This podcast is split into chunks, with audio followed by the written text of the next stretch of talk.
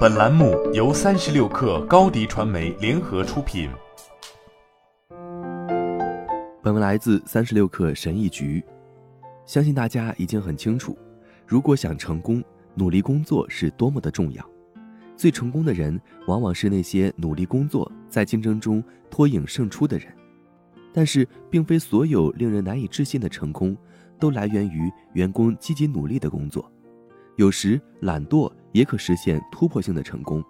一个和你一起上高中的孩子，辍学后开始做起了百万美元的生意；你班上的小丑变成了世界知名的艺术家，而与此同时，你却在麦当劳煎汉堡，还百思不得其解：为什么他们可以享受疯狂的成功，而自己却还在为低薄的薪酬拼命的工作着？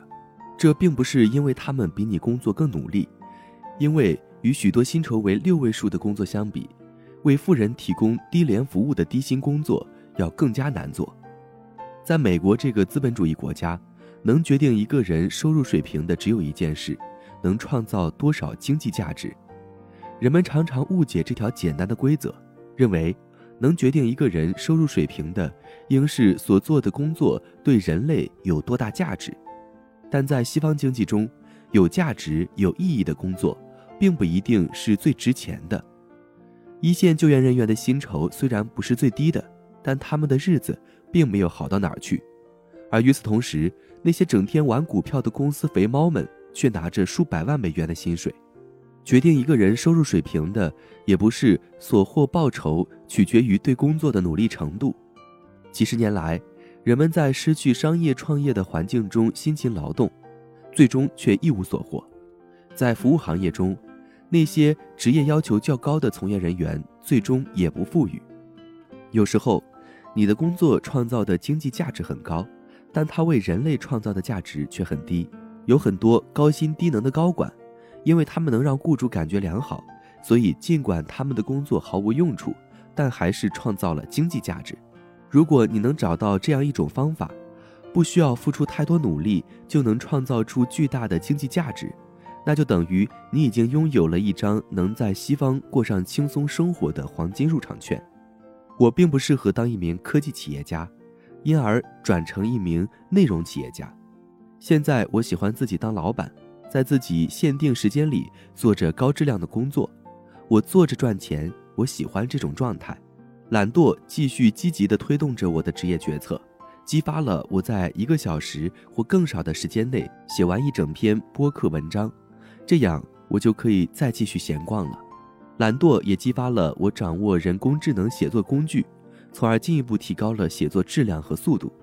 懒惰还激励我制作可扩展的书籍和在线课程，而不是像傻瓜一样用自己的时间来换取金钱。当然，能做到这一步，从白手起家到创造出一个被动收入的在线业务，我付出了大量的努力和五年的时间。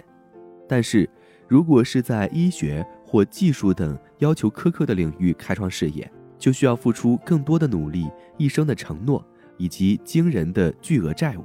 学会为自己找到更简单的方法，通过只做一件事，你可以打破社会条件的限制。要做的这件事会很难，但要比成为社会条件的受害者容易多了。那便是自我教育，去研究这个世界是如何运作的。阅读一些商业书籍、经济学书籍和成功人士所著的书籍，睁大眼睛仔细观察这个世界，不要相信某一种意识形态，学习如何解读数据并推导出有证据支持的结论，而不是感情用事或自欺欺人的认为这个世界与其本来面目不同。自我教育需要花费一定的时间才能获取回报，在收到可观回报之前。要用五到十年的时间，在最初的五年里，要学习别人已经熟知的东西。如果没有意识到这一点，你可能会怀疑，与第三年或第四年的努力付出相比，所有这些学习是否值得？但那些回报终将会到来，而且还是巨大的。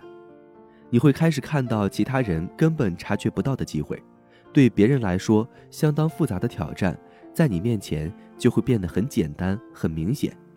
接下来五年到十年后，你就会一夜成名。人们会说这是多么不公平。你很幸运，他们则不然。好了，本期节目就是这样，下期节目我们不见不散。